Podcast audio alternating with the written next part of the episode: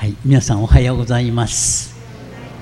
この市場教会では本当に蒼天祈祷会でいつも私たちのためにお祈りをいただいて世界に送り出していてくださることを心から感謝をいたします。えー私が今から10年ちょっと前ですが詩篇の103編を読んでいました時に主のなしてくださったことを何一つ忘れるなっていう言葉がありました、えーその頃70歳になってました、えー主はどんなことをしてくださったんだろう。思い返したら結構忘れてるんですよね。ですからそこからね私の人生で主がどんなことをしてくださったのかをメッセージでまとめようと思って、えーまとめさせていただいたのが神田英介物語なんですね。きっとね皆さんも同じだと思います本当に主がねお一人お一人を通して素晴らしいことをしてくださった、えー調べてみましたらね2017年の祈祷会で私が、えーどうやって救われたのか。救いの証をさせていただいたんですね。あの神田家で初めてのクリスチャンになった人間です。そして、えー埼玉県の川口でですね宣教師が開拓を始めて川口福音住教会の初歩として救いに預かったのが実は私なんですね、えーそして、えー2019年の祈祷会においては、えーフルタイムへのメッシ言葉による宣教主がどうやって私をキャンパスクルセードの働きに導いてくださったのかというお証しをさせていただきました。あの頃私につけられたあだ名はね電動気違いもう人を見たら電動するというねそんな私でした。ところがですね南米のボリビアというところに導かれましてちょうど3年続きの大干ばつで十数万人の先住民のインディオの方々が餓死する寸前におられたんですね。そこで小さな教会の方々が毎朝4時に起きてミルクを炊いてパンを焼いてこの方々に配給をなさってた。私は伝道っていうのは言葉によるものだけだと思ってましたのであああの教会は社会派のクリスチャンに違いない。私は福音派のクリスチャンだからね。あんなことはやらないんだ。と言って教会のすぐ近くにある岩に座ってですね御言葉を読んでお祈りをしてたんですね。不思議な経験をさせられたんです。ずらーっと教会の前に並んでおいでなる方々の背後に私はイエス・キリストが立ってらっしゃる姿を見せられたんです。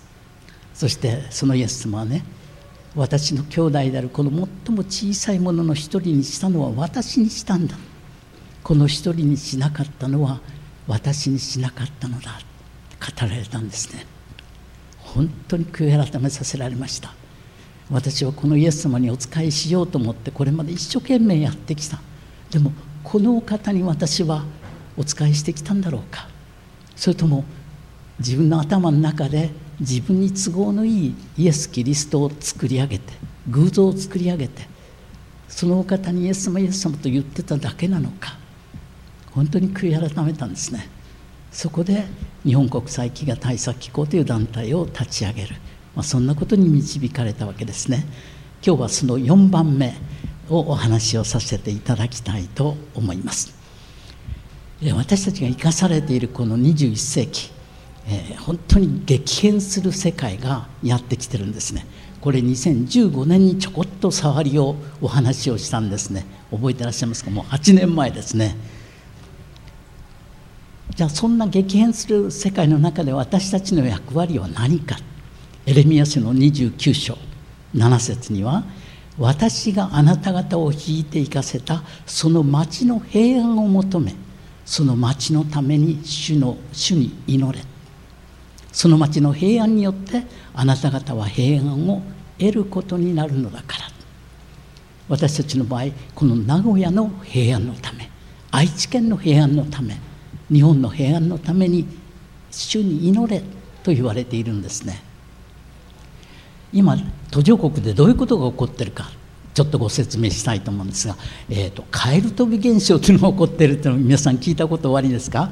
リープフロッグ現象っていうんですがあの開発のプロセスこう順番にあるんですけどもそういったものを飛び越えてですね先にぴょんと飛んでいくこれをねリープフロッグ現象と呼ぶんですね。開発途上国がもうすでになくなってるんですね。新興国になっています。例えばインドの例です。戸籍制度がなかったんです。ですから多くの貧困層の人は銀行口座を持てなかったんですね。ところが過去のしがらみがないために新しいサービスが一気に広がったんです。ここに目がありますよね。指紋がありますよね。何かっていうとね全国民の指紋と交際をこの顔写真を含めて個人情報一つのシステムに集約なさったんです。日本では今ねマイナンバーカード広げようとして一生懸命なさってますがもうインドではこれができちゃったんですね。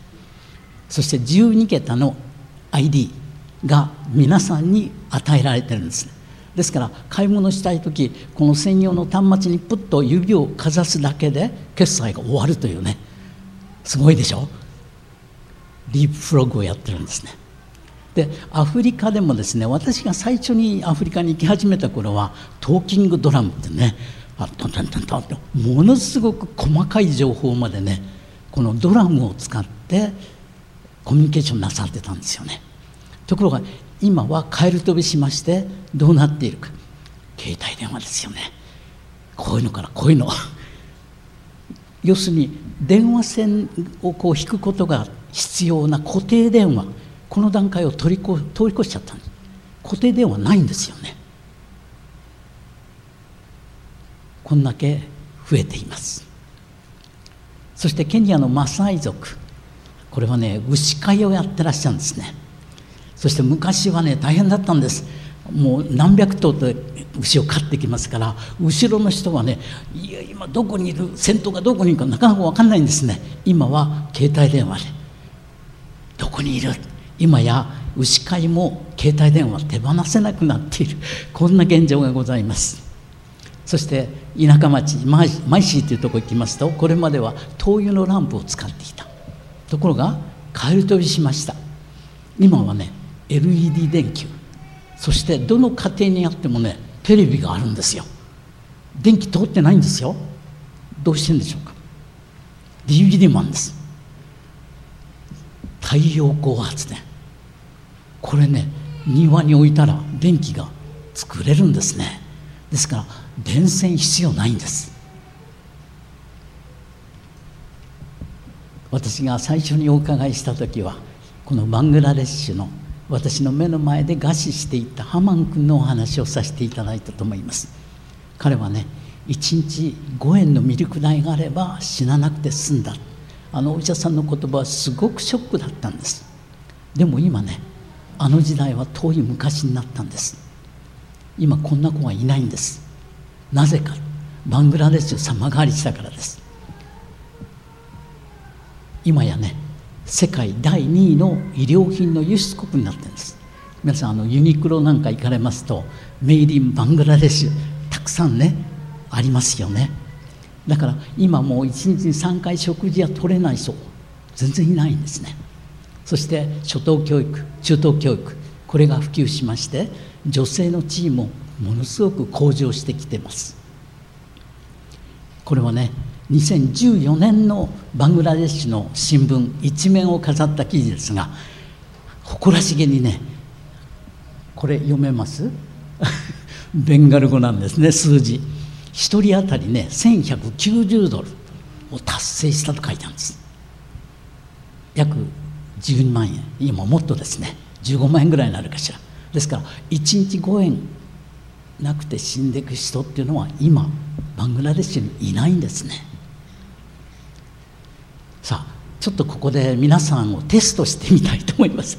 今の時代をどの程度正しく理解しておいでになるか、まあ、これはハンス・ロスリング教授がですね「ファクトフルネス」という本を書かれたんですね。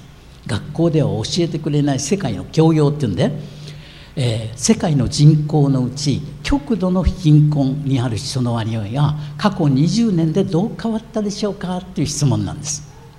ちょっと考えてみてください。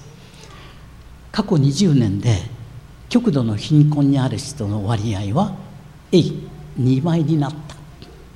B あんまり変わっていない。C 半分になった。ちょっと皆さんに手を挙げていただきたい。A 大体2倍になったんじゃないかと思いました。お2人3人4人5人。はい。じゃあ B のあんまり変わっていないと思う人これ皆さん手挙げるんですよ。はい。C 半分になったと思う人はい。さすが一幕協会ですね。正解は約半分になったんです。感謝ですね。正解率。日本はね大体1割の人しか正解できてないんですね。アメリカはもっとひどい。5%しか正解率がなかったんです。さあ見てみます。1日にドル以下で生活するのをこの極度の貧困と呼んでるわけですが1997年は世界人口の18%約18億人だったんですね。それが2017年には世界人口の 9%8 億人に減っているんですね。さあ5歳以下の乳幼児の死亡者数も激減しています。1990年には1200万人の5歳以下の乳幼児が死んでおられた。でもですね2019年にはこれが530万人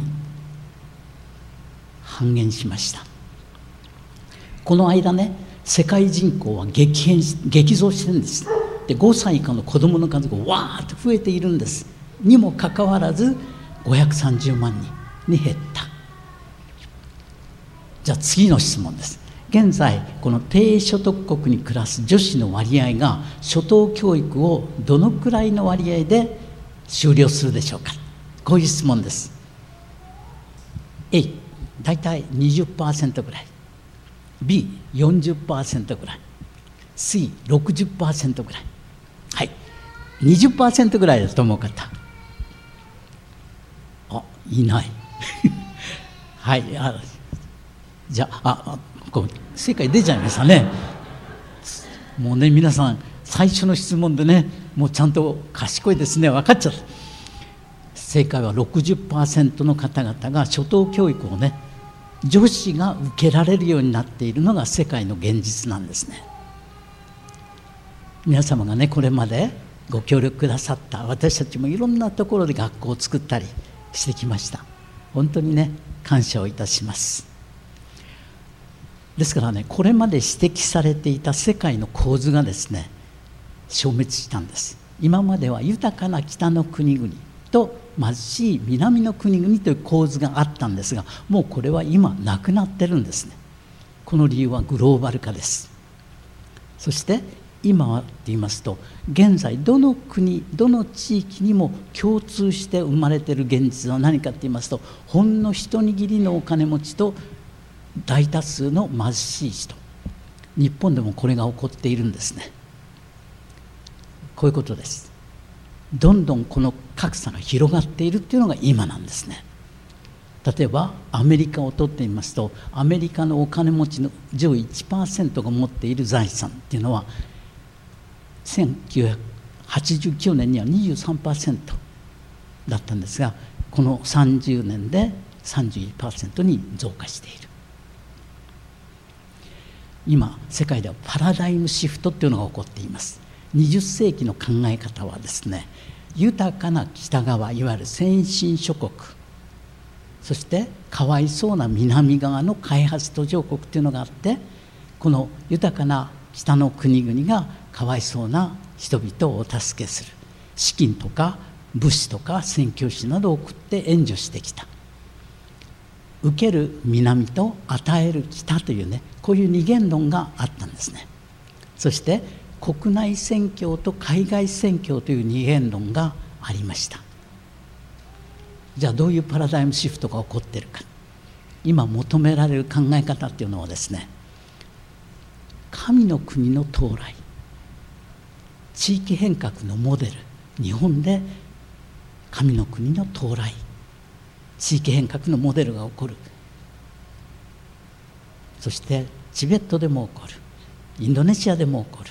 インドでも起こる、まあ、いろんなところでですねそれが起こってこのお互いに情報を分かち合う。互いに学び合う。双方向的なこうパートナーシップ。片方通行じゃなくてね両方向的なパートナーシップ。お互いに学び合うということが起こってきてるんですね。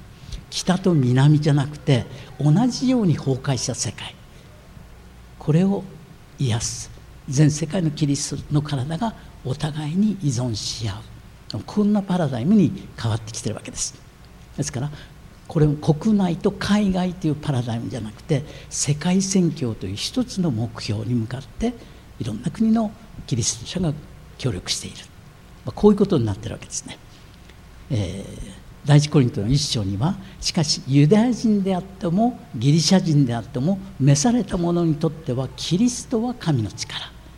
神の知恵なのです。と言われています。そしてピリピ書の2章では互いに人を自分よりも優れたものと思いなさい。これまで途上国と呼ばれている人。この方々も私たちよりも優れたものをたくさん持っておいでになる。これを認識すべきなんですね。そして今求められていることは何かと言いますと私が隣人になる。原点に立ち返るということが求められています。まあこれまでの働きっていうのはですねこうでした。解決すべき課題がある。例えば飢餓の問題がある。それに対して特別な人とか特別な団体が建てられまして国連とか NPO が作られてそれを多くの人々が支援する。この教会もそういうことをしてこられましたよね。そしてその人あるいは団体がこの飢餓の問題に取り組むということをやってきたわけです。特別な人とか特別な団体にお任せして大きなことをしてもらう。こういうことがあったわけですね。でも今求められてる働きはと言いますと解決すべき課題があるっていうんじゃなくて苦しんでいる誰かがすぐ近くにいる。もっと具体的なんですね。そして一人一人あ私の近くにはあの人苦しんでる。じゃあ私にできることをやろう。私の隣にあんな人がいる。一人一人がですねそういうふうに考えていく。どこででも誰にでもできる小さな愛の行動を普通の人である。私がする。あなたの隣人を自分自身のように愛しなさい。まさにこういうことですよね。これが宣教の原点なんです。そうするとどんなニーズがあってもすぐ近くの方に対応できる。個人小さい群れ。ですから私たちは世界でもですねこういう訓練をいろんな国でさせていただいています。こういうわけで私たちはキリストの大使なのです。施設なんです。第二コリントの5章でそう言われているわけですね。一人一人がキリストの施設なんだ。じゃあ心に留めるべきことは何かと言いますと地を癒す鍵を握っているのは神の民だから。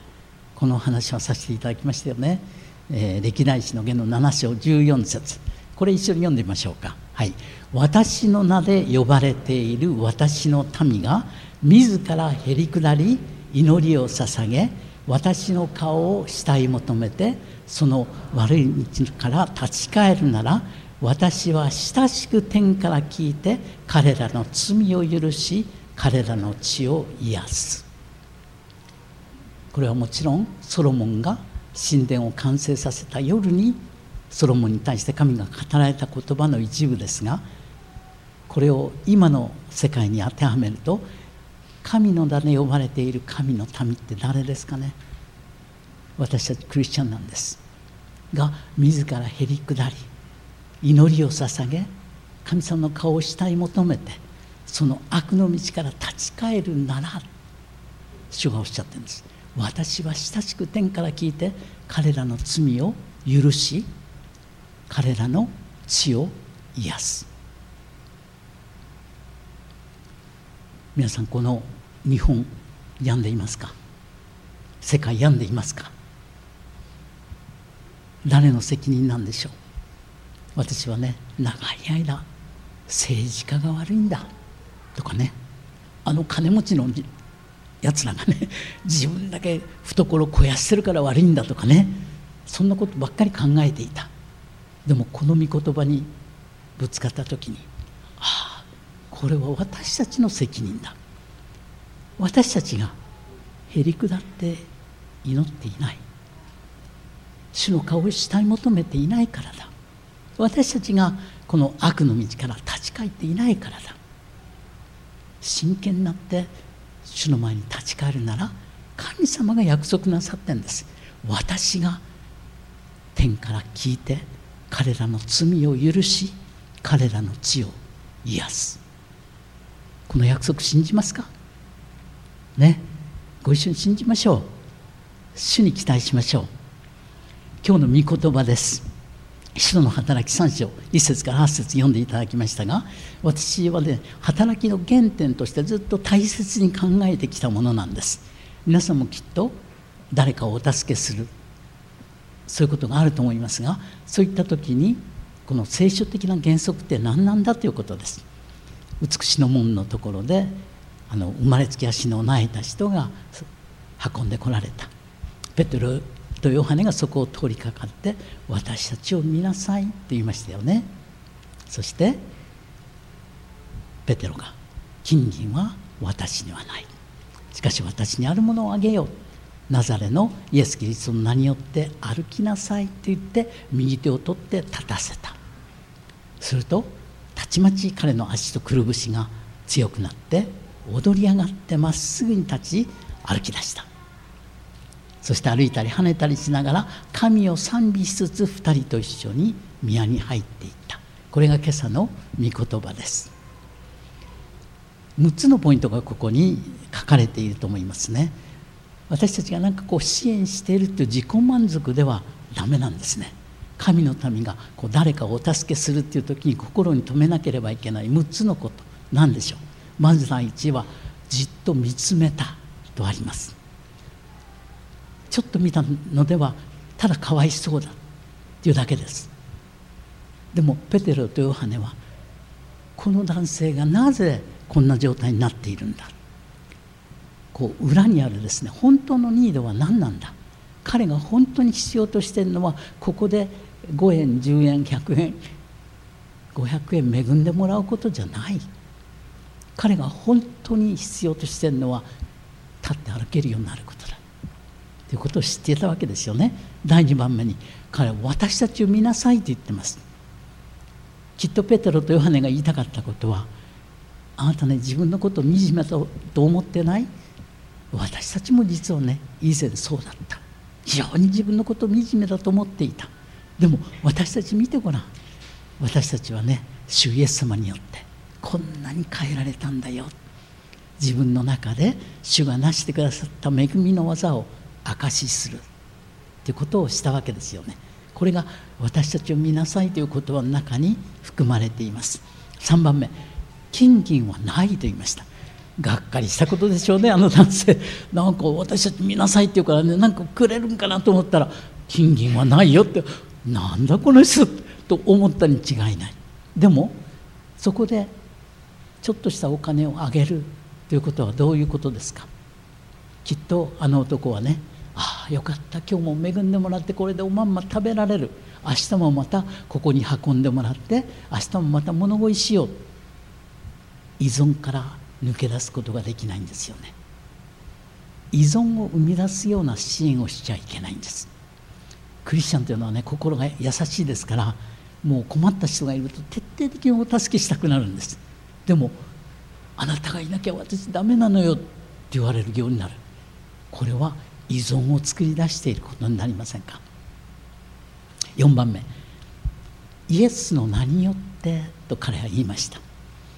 私は飢餓対策で随分いろんなところに行かせていただきましたが誘惑はですねああ皆さんありがとうございます。あなたのおかげで助かりましたと言われる。これ誘惑なんです。言ってほしいなんて思う気持ちがあるんです。でもそれを言われたら失敗なんですよ。イエスの名によって。イエス様がそのことをしてくださったんだ。私たちがしたんじゃないよ。イエスの皆。イエスに栄光を期す。これとっても大切なことですね。そして5番目。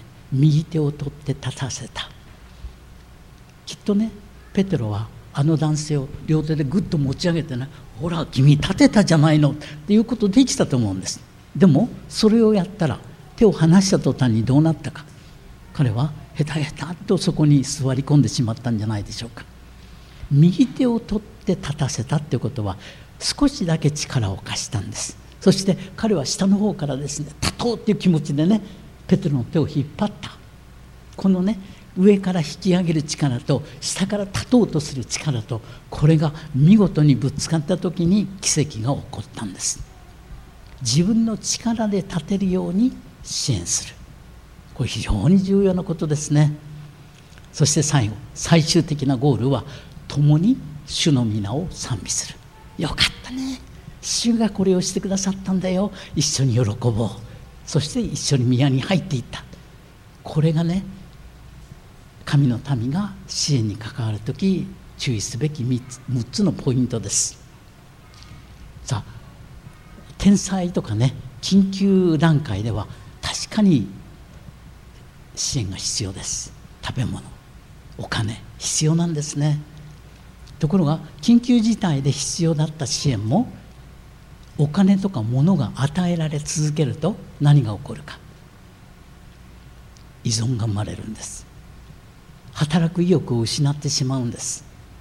働かなくたってねじっとしてればもらえるんだから。こういう支援をしちゃいけないわけですね。長期的な人災になっていくんです。ペトロ・ヨハネはこの金銀はないと言いました。依存を生み出すような支援をしちゃいけないということをさっき申し上げましたが長い間私途上国に関わるようになっていく中で援助の裏側が見えるようになったんです。お月様の裏側ってなかなか見えないですよね。でもねあの援助の裏側何が起こっているか。お金とか物とかを不適切に提供する援助の問題点っていうのが非常に見えてきたんですね。例えばこれはあのヘイスティン・バンダというねマラウイという国をイギリスから独立させた英雄です。彼は初代の大統領になりました。その後ね彼は終身大統領を宣言したんです。なんかお隣の国の誰かと似てますよね。そして30年間このマルウイという国を独裁的に支配をしていくんです。権力を長く持つとどういうことが起こるんでしょうね。飢餓援助として日本からもたくさんの食料が提供されました。国連からも提供されました。マラウイ国民のためにといって無償で提供された食料だった。ところが彼はですねこれを隣の国に売っちゃったんですね。そしてそのお金を自分のものにした。これはあの世界汚職腐敗報告書というのが出ております。ここにはっきりと書かれていますね。そして彼はそのお金をスイスの銀行に貯金してたんです。3億2000万ドル。マラウイの国でこんなね大したお金がどうやって稼げるんでしょう。ですからこう支援される側でもこういう腐敗が起こる。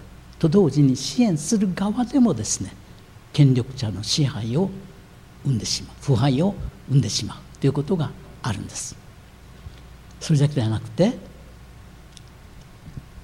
この誰がその援助をもらうのか。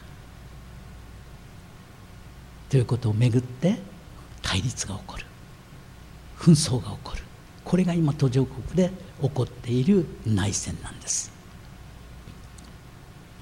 そしてこの食料配給ということが国益に利用されるケースもかなりあるんですね。例えばあの食料を武器食料援助を武器として用いてきた。援助の縁が抜けてますね、えー、前の農務長官の R・ バッツという方がですねアメリカの穀物は強力な武器である。こんなこと知ってました？そしてキッセンジャー国務長官はね食料を制する者は世界を制する。こういう言葉を語っているんですね。緊急事態では必要とされていた食料援助。これがね与えられ続けた結果はどうなるのか。マーケットには食料があふれます。ただの食料です。それまで食料を作っていた農民たちは自分たちが作ったものを買ってもらえないんです。ただの食料が来ますからね。そうすると農民は都会のスラムに行くしかない。農地を放棄するしかない。その結果国全体として食料の自給率がなくなっていく。そんなことが実際にいろんな国で起こっています。日本でもこれが起こっているんです。終戦後の日本どうだったでしょう？私自身もこのね学校給食でパンとミルクをもらって生き延びた人間なんです。確かに嬉しかったです。あれがなかったら大変だった。でもねあの時にアメリカ政府は日本政府とどういう協定を結んでたかって言いますとねあの1954年にはね小麦大麦約5000万ドル分を援助するという協定と一緒になって代金の一部をねアメリカの農産物を買うように宣伝する。その宣伝費と使うというね協定が結ばれていたんです。そして御用学者も私たち日本国民の洗脳に力を貸していきました。有名なあの慶応大学の教授林隆さんはですね頭の良くなる本というのを書いたんです。頭脳という本も書きました。慶応の先生ですからね。ここには何が書かれていたかっていうと米を食べるとバカになる。だからパンを食べましょう。これをやったんですね。そして全国にこのキッチンカーというのを出しましてね。お米食べるのやめましょう。パンを食べましょうこれからは。っつってね養殖の推進をやったんですね。官民挙げてパン食を推進しました。さあ皆さん今朝ご飯食べた人。パンを食べた人。ねこうなっちゃったわけですよ。お米の消費量が本当にどんどん減りました。1960年にはね全国民が食べて余ってたんです。今やお米どんどん消費量が減ってね自給率が食料全体の自給率が38%にまで落ち込んでしまった。日本の食文化完全に破壊されたんです。さあ一方ね善意の NPO なんか思いやりから生まれた援助活動であっても実は支援する側の善意が思わぬ結果を生むことがあるんだということが見えてきたんですね。現場で活動しながら本当にこれでいいんだろうか。私は随分長いこと葛藤を抱えてきました。皆さん misia という歌手ご存知ですよね「回れ回れ」というねあのヒットソングがありますが彼女はねアフリカに行って子どもたちが蚊に刺されてマラリアにかかって死んでいく姿を見せられたんです。で彼女は善意ですよね。あのアフリカに蚊帳を送ろう。そしたら子どもたちが蚊に刺されずに済むということで10万針の蚊帳を送ってくださったんです。素晴らしいことですよね。何が起こったんでしょう。この後を見る必要があるんです。これはですねあのウォール・ストリート・ジャーナルというのがありますがそこにですね「Why Foreign Aid is Hurting Africa」なぜ外国からの支援がアフリカを傷つけているのかという記事が出たんです。これ何か？10万針のただの蚊帳がやってきたんです。現地には蚊帳職人がいるんです。皆さんだったらどうします？ただで蚊帳もらいますか？それとも現地の蚊帳職人が作った蚊帳を買いますか？お金出して。買いませんよね。ただの蚊帳をもらった。嬉しかったですね。その時の写真がいっぱいあるんです。蚊帳をもらって嬉しいって言ってる写真がね。でも私も子供の頃ずっと蚊帳使って生活してました。23年もするとどうなんですか？蚊帳穴が開いてくるんですよ。そしてプーンと蚊が入ってくるんです。そしていろんなところをね修理して使うんですがもう5年も使ってるとねもうダメ。買い替えなきゃなんない。どうするんでしょう。もう現地の蚊帳職人いないんですよ。またじゃあ誰かがね蚊帳をタダで送ってくれるんですか。送ってくれない。そうすると蚊に刺されてマラリアにかかる子どもたちが以前よりもうんと増えてしまった。こういう現実があるんです。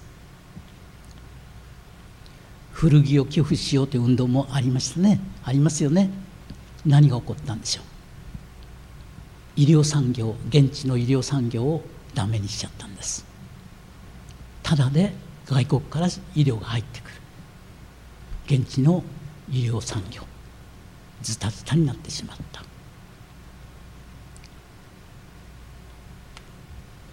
まあ、そんな中でですね飢餓の世界と私長いこう関わりの中で気づかされていったことは従来の前提を改める必要があるということだったんです。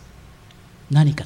従来の前提はですねあの途上国の人たちは自分たちの問題を解決する能力を持っていないかわいそうな人たちだ。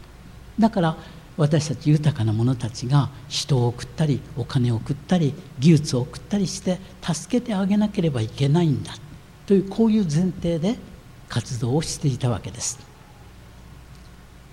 ですから解決の鍵を握るのは先進国が提供するお金であり物であり技術なんだ。こういうことを私も信じて疑わなかったんです。特にですね私のこう宣教ということに対して大きく転換させる出来事が1994年ルワンダに行った時に起こったんです、えー、これねあの虐殺された方と30分ほど私語り合っていたんです。本当にあの時何が起こったんだ。虐殺が収まって私3ヶ月ぐらい後に行ってるんです。死体がゴロゴロしている中でした。ショックでした。あんだけたくさん死体を見たことがなかった。しかもこれ教会の中で虐殺が起こってるんです。それまで一緒に礼拝を捧げていた人同士が殺し合ったんです。すっごいショックでした。教会の中でこんなことが起こるんだもっとショックだったことはウルワンダっていう国は東アフリカのリバイバルが始まった国なんですね。そしてあの虐殺が起こった時に国民の82%が申請したクリスチャンだったんです。ということはそのクリスチャンがクリスチャンを殺したんですよ。信じられます？ある宣教学者有名な宣教学者の言葉ですがルワンダでの宣教はもう終わった。もうね80%以上クリスチャンになったんだからもうルワンダでは宣教に必要ないって言ってたんです。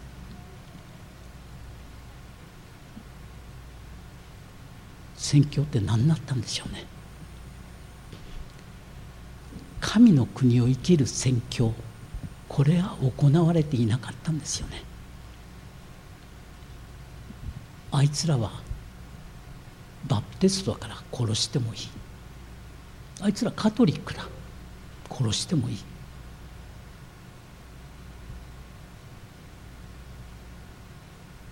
神の国。バプテストの人いけないんですかね。カリスマの人行けないんですかね。みんな行くんですよ。イエス様を信じていたら。教会は人々の生き方に影響を与える力にはなれなかった。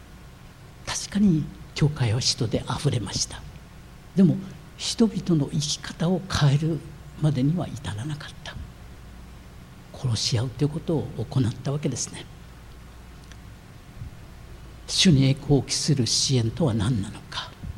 私はね宣教の新たな方向性が必要だということを思わされていったんですね。考え方をこう変える必要がある。問題解決の主役は外部の私たちじゃない。そこに住む人たちそこに住む教会が神の国を生きるということをね身につけなければ宣教にならないんだということを教えられたんです。あの彼らにも神様は解決する能力をくださっている。と信じよう。以前はねあの人たちにはその自分たちの問題を解決する能力なんかないんだ。だから助けてあげなきゃいけないんだと思っていた。そうじゃなくていや彼らにも神様がその力をくださっていると信じよう。大きな転換でした。そんなことで私はこれまで28年間所属していた日本国際企業対策を退職いたしました。でもね本当にこう世界の40カ国以上で飢餓に苦しむ方々にお仕えできたこと本当に感謝をいたします。皆さんと一緒にそれができた感謝だったんです。でもね考えなきゃいけないの国内にしろ海外にしろ神の国をもたらしてくださるのは主です。私たちじゃないんです。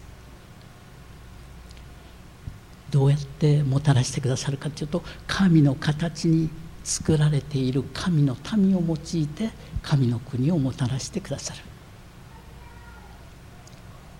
ですから神の国はね直面する課題を乗り越える力を与えられているんだ。ということですよね。そんなことで50年後の世界に貢献できる働きを願って声なき者の友のは FBI Friends with a Voiceless を創立しました。その6ヶ月後に東日本大震災が起こったんですね。そんなことで今私たちが諸教会でさせていただいているのがですね包括的な宣教愛の筋トレのお手伝いをしてるんです。あの筋肉ってねあの2ヶ月ほど入院してますと歩けなくなるでしょ？筋肉ってね使わないとどんどんどんどん衰えていくんです。あの神様はねお一人お一人に隣人を愛しなさいとおっしゃって隣人を愛する筋肉愛の筋肉をくださってるんですよ。私ねあの皆さんあの隣人をどうやって愛してらっしゃいますかと聞くとね多くの人が下向かれるんです。頭ではね隣人を愛さなきゃいけないと分かっているんですが具体化してない。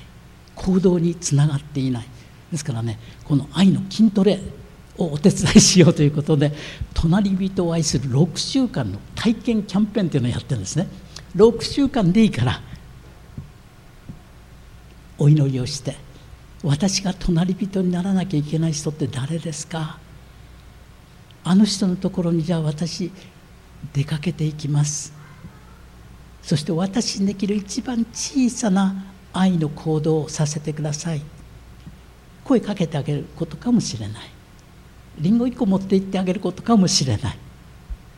お手紙書いてあげることかもしれない。でも一本してあげることかもしれない。何でもいい。自分にできる一番小さな愛の行動をやろうよ。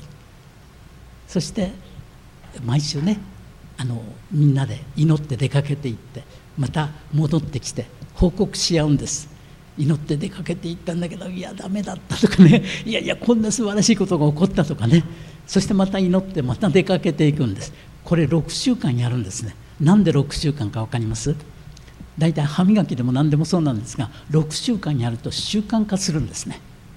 で私たちがいろんな教会でお助けしてるんですが6週間経って私たちこれで終わりますって言うとねいや私たちこれ続けます。言ってくださる教会がほとんどなんですよね。愛の筋トレ。あの例えばお手伝いしてきた具体例の一つキリスト正教団の話をしたいと思うんですが、えー、練馬グレースチャペルこういう教会です。掲げたビジョンはですね砂漠に川をオアシスをこういうビジョンを掲げられたんですね。そしてこの若い牧師と確認してきたことは何かというと湖のような教会ではなくて川のような教会になりたいねっていうことなんです。湖のような教会ってどういうことでしょう？水は流れ込む。そして教会が大きくなる。湖がいっぱい水で満たされることで満足する教会これ湖のような教会なんです。川のような教会っていうのは何ですか？流れるんです。教会から人々が地域に出かけていく。そういうね川のような教会を目指したいねっていう話をしてきたんですが、えー、ローレンス・コーンという先生がですねキリストの愛は紐付きでない愛は相手から始まるあの私の家にもですねあのモルモン教の方々がよく訪ねてこられました。うちにあげてですねあの意地悪ですからコーヒー一緒に飲みましょうかって 出すんですがいやいやコーヒーいただきませんねなさるんですが私がモルモン教徒にならないっていうことを悟った途端にね来るのやめちゃったんです。なんかね訪問してくるのはなんか狙いがあったんですよね。モルモン教徒にしたかったから。クリスチャンの伝道ってそうなんですかね？そうじゃない。相手がクリスチャンになろうがなるまいが隣人を自分自身のように愛しなさいと言われてんですよね。愛は自分から始まるんじゃなくて相手から始まるんです。相手がどういうニードを抱えておいでになるかそれに少しでも応えていこう。それが愛なんですよね。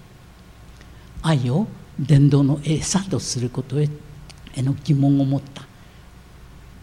それを書かれたのが実はこの「もしイエス様が市長だったら」という本なんですね。この横田牧師はですねじゃあ教会がどうしたら地域社会に使えることができるだろうか祈り始めたんですそして祈った結果牧師自らが会いに行った方がいるんですもちろんクリスチャンでもない教会に来たこともない人、えー、商店会の会長のところにね会いに行ったんです。この方ですね。そして教会として何かこの地域にお役に立ちたいと思うんですがと相談をした。何かやることありますか？戻ってきた答え何だったと思います？いやあの町内会で祭りやってんだけどな。あのみこし担ぐ人足んないんだわ。みこし担いでくんないか。牧師ですからね。悩んだんです。あの書いてお祈りしてから返事しました。いやそれはちょっと難しいです。じゃあみこしのねなんかこう組み立てるのを手伝ってくれないか。いやーっつってね。でもねそれ以外のことだったら何でもやりますって言ってこの町内あ商店街の会長とね仲良くなっていったんですね。祈った結果よしやっていこう。おみこしは無理だけどね。その周辺のことはお手伝いしよう。で決断をなさったんです。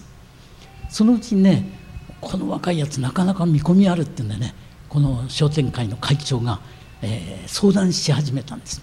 まあうちのね地域ねシャッター街が多くてどうしようかと思ってんだけど活性化するために何かいいアイディアないかこういう相談を受けるまでになったんですね。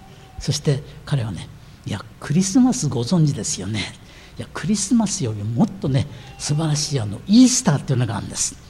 このねイースターに何かやりませんか？ということで、えー、始まったのがこういうものなんです。イースターゴスペルライブっていうのをやろう。もう商店街の人たちも喜んでくださってね近くによるあの音楽大学の生徒とかねみんな巻き込んでこんなことが始まりました。そしてそのうちにイースターフェスティバルっていうのを地域でやるようになったんですね。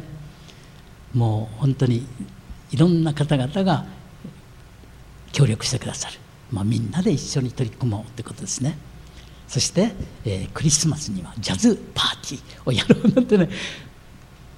そしてあの町内会で清掃をなさってるんですが、えー、町内の清掃でこれ日曜日の朝なんですよね。牧師自らずっと参加して一日も欠かしたことがないんです。礼拝の時間を避けてね行ってるわけです。これがあの横田牧師とこの商店会の会長さんです。ところが2009年この酒井さんががんと診断されました。そしてお亡くなりになるんですが彼はね病床で洗礼を受けられたんです。まあ地域とつながってきた練馬グレースチャペル。今ね本当にこう、えー、歌声喫茶昭和の歌を歌おうとかね。そんなことが好きな人が教会にいるんですね。じゃあそれをやりましょうとかね。からシニアカフェとかね、えー、町の芸術祭に街道を使ってもらったり、えー、親と親子がほっとするスペースをね提供しようとかね。あの教会に野菜作ってる人がいますので野菜を安い値段で地域の方々に提供しようとかね、まあ、そしてみんなでこう清掃に協力をしたり、まあ、こんなことをなさってるんですね。で教会の一人はとってもこう手芸がお好きでねフェルトでこうこんなものをお作りになるんです。こんなもん役に立つでしょうか。いやあの教会のあそこにちょっと飾ってみたらって飾り始めたんです。たら小学生がねこんなお手紙を教会のポストに入れていかれた。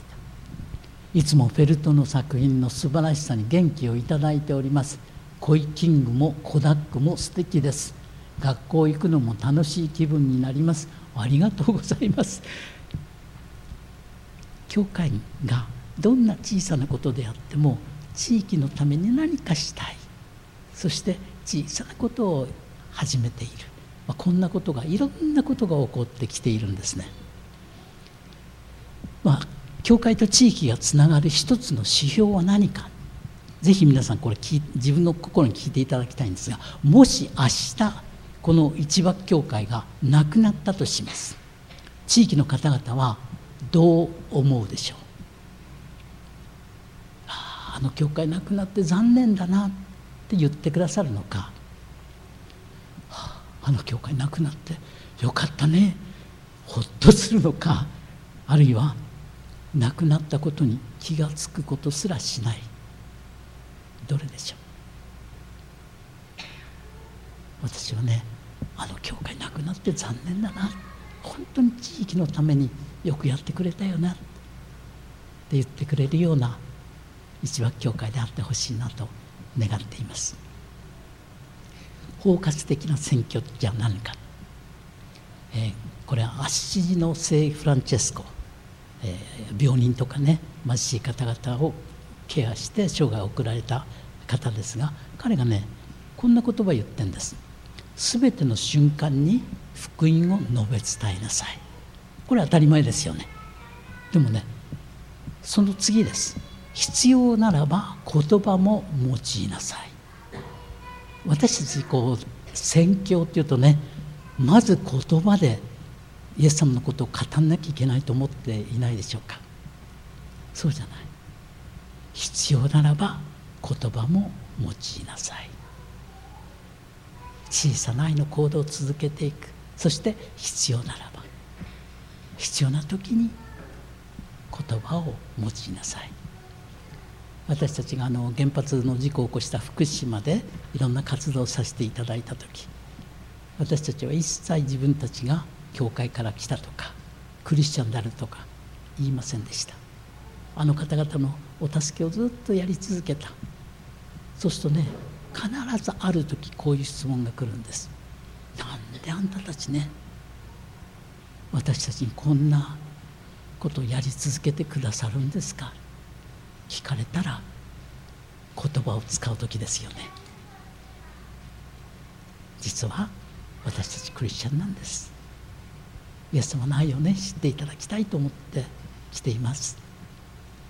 そこまで待つ必要があるんですよね。ぜひねこのアッシのフランチェスコの言葉覚えておいていただきたいと思います。大切な質問です。じゃあ教会って何なんだろうかっていうことです。まあ神様と人々の間に教会があるわけです。でも神様と人々教会に来てない人々の間には壁がある。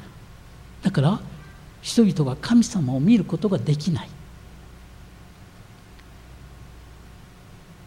じゃあここに窓をつけたらどうなんだ？窓を通して人々は神様を見ることができるようになる。この窓としての教会。教会とは人々がそれを通して神を見ることができる世界で唯一の窓である。教会とは窓なんだ。ということをねちょっとお話をしたいと思います。人がねいろんなニーズを抱えています。4つの窓がある。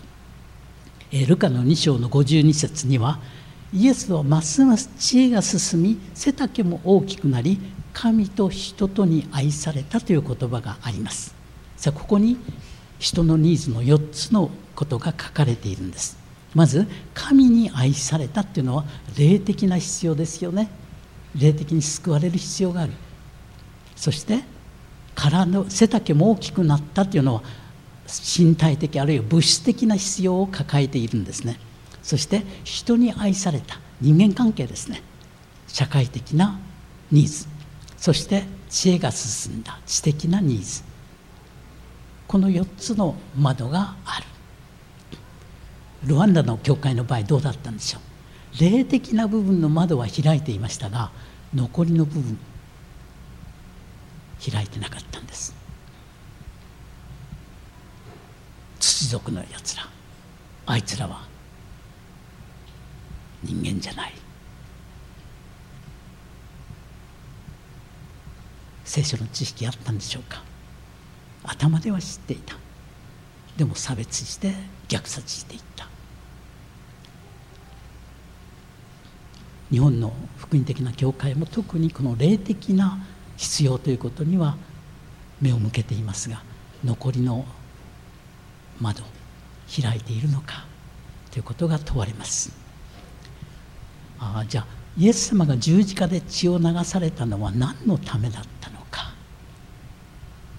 何のためでしょう？答えは簡単ですよね。私たちの罪が許されるため。そうです。でもそれだけですか？御言葉を見てみましょう。コロサイ人への手紙1章20節。その十字架の血によって平和をもたらし巫女によって巫女のために万物を和解させる。すなわち地にあるものも天にあるものも巫女によって和解させることを良しとしてくださったからですと書かれています。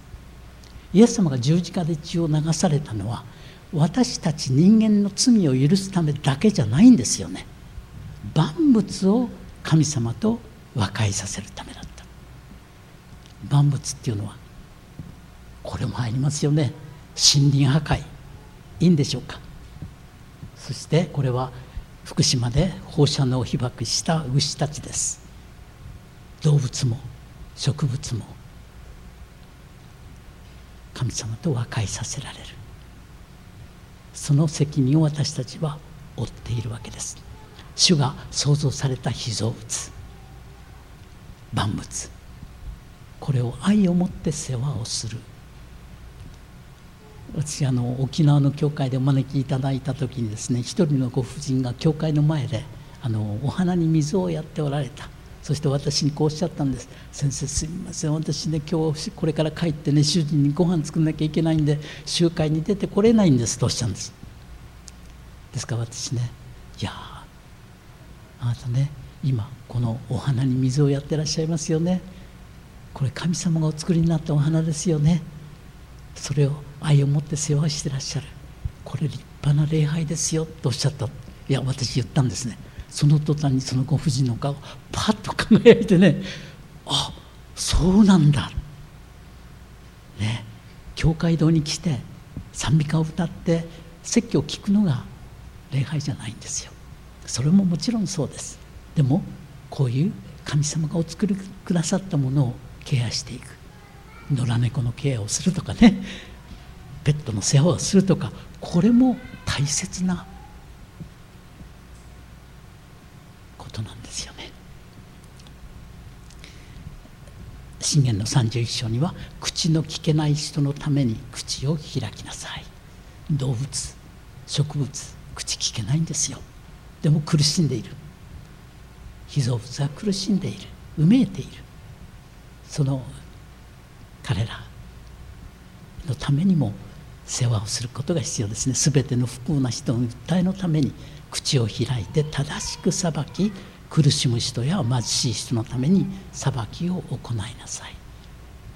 ですから私たちの団体の名前は「声なき者の友」の輪声なき者の友になっていこう。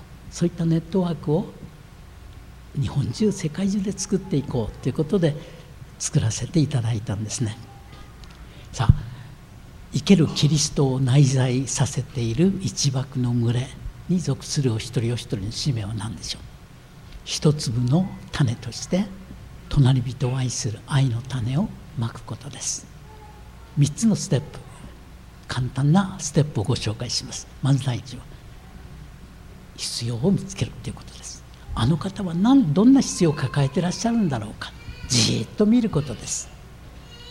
そしてじゃあ私はあの方のために何をしろと神様はおっしゃるんだろうか。計画するんです。そして3番目実行する。簡単ですね。必要を見つける。計画する実行する。でもねこう伝道者の書に11章にこういう言葉があります。朝にあなたの種をまけ。夕方にも手を休めてはならない。朝夕種をまけ。愛の種をまきなさいとおっしゃってるんですよね。ですから必要を見つける。霊的な必要だけじゃない。物質的に困ってらっしゃらないか。人間関係で困ってらっしゃらないか。4つの窓がありましたね。そして被造物。4×4 プラス1これを意識して必要を見つけていただきたいと思いますね。そして計画するんです。私じゃああの方のためにこういうことをさせていただこう。という時に必要なことはこれです。自分にできる最も小さな行動私にできる一番小さなことって何だろうか大きなことを計画しないんです。これだったらできるよなっていうようなことを計画してぜひそれをね手帳に書き留めていただきたいんです。誰々さんのために今週こういうことをさせていただこう。これ書くとねやるんです。書かないとパッと忘れちゃうんですね。そして実行する。少しの勇気と大きな愛で祈りつつ実行しよう。簡単なこう3ステップですね。この3つのステップで愛なる神の声に耳を傾けましょう。まあこの今日はねこういう本を持ってきました。これはもうぜひね皆さんに読んでいただきたいんです。っていうのは世界で小さな教会が地域のためにどんなことをしたこんなことをしたいろんな具体例が出ています。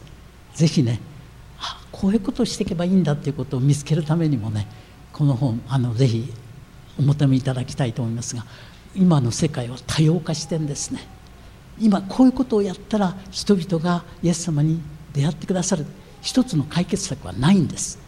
いろんな必要があるんです。ですから私たちが提案をしたいことはこういうことです。宣教の原点に立ち返ろう。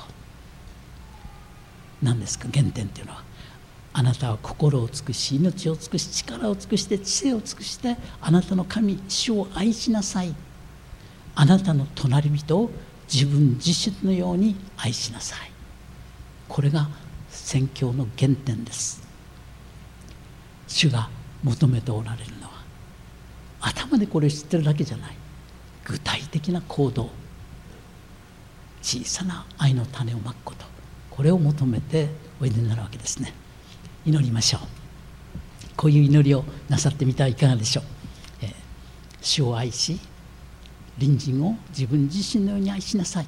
愛する主よあなたの御心を教えてくださり感謝です。私はあなたの御心に従って生きるものでありたいです。言葉だけではなく行動する私にしてください。人の霊的面はもちろん社会的物質的知的ニーズに応える私にしてください。それとともにあなたが創造された被造物に対しても愛を持って大事にお世話する私にしてください。